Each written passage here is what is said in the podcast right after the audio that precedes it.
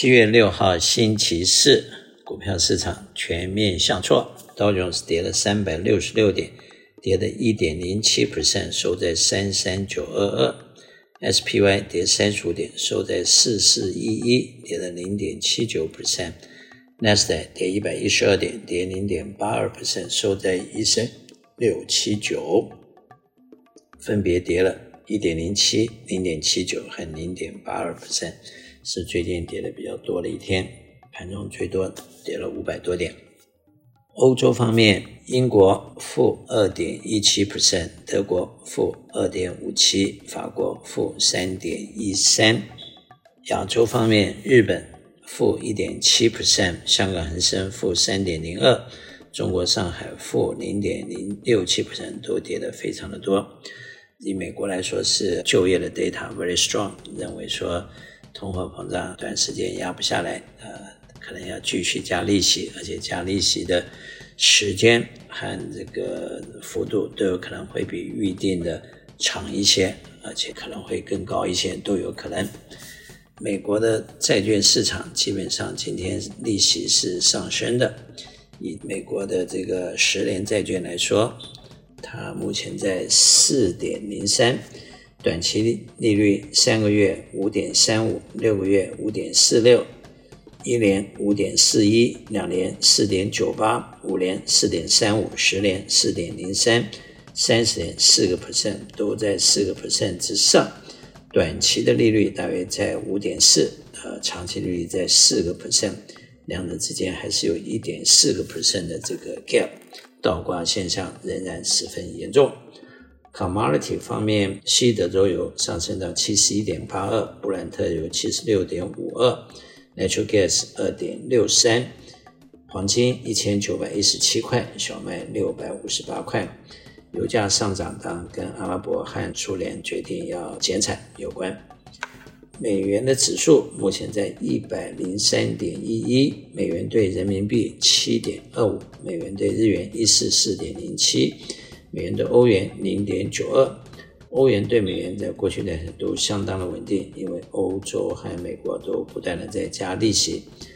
反过来说，人民币和日元还有亚洲一些货币，包括台币，都是不断的在下跌，代表恐慌和规律指数在七十九，昨天是八十，今天七。一般来说，当八十 percent 或以上的人都很乐观于市场所，市场就可能涨得接近于顶点。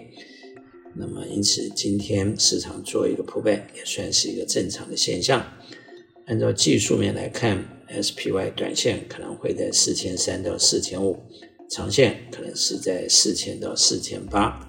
当 SPY 涨了超过四千三百点以后，就是反弹超过六十一点八 percent 以后，它基本上按照理论有可能要再回四千八八百点 sooner later，。但是中间它还是会有个过程啊，可能是一个波动状的 consolidation，然后逐步向上。当然，我们不具备预测未来的能力，也不想预测未来。投资人在目前面对的基本面的市场，基本上是利息还会不断的上升，至少还有两码，也许更多。那么，按照 Federal Reserve 的讲法。目前的通货膨胀大约是四和五点三，啊，一个是全面的 CPI，一个是 Core CPI，认为要达到 two percent 的一个理想状况，CPI 下降到 two percent 左右，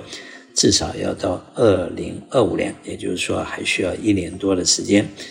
短时间是不可能就完成把通货膨胀压下来这个任务的。今天的就业的报告有更加强了这样的一个想法。那么第二个就是公司的获利率，今年公司的获利率可能会在两百二十块钱左右，跟去年比起来，基本上就是没有什么成长，OK，几乎是没有成长，甚至有人认为会有一些些微的负成长。那么明年 SPY 它可能会赚两百四十五到两百五十块，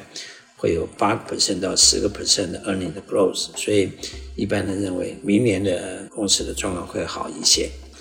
那么，因此以 earning report 来讲，今年是没有成长的。那么以 P ratio 来看，两百二十五乘以四千四百点的话，P ratio 还是在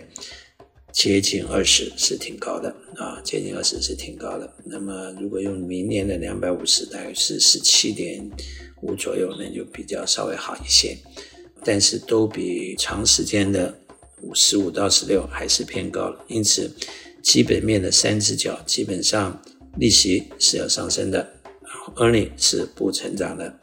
，P ratio 是偏高了。从基本面来看，市场基本上。目前不是非常好的一个基本面。我是肖云祥，我的电话七三九八八三八八八，谢谢。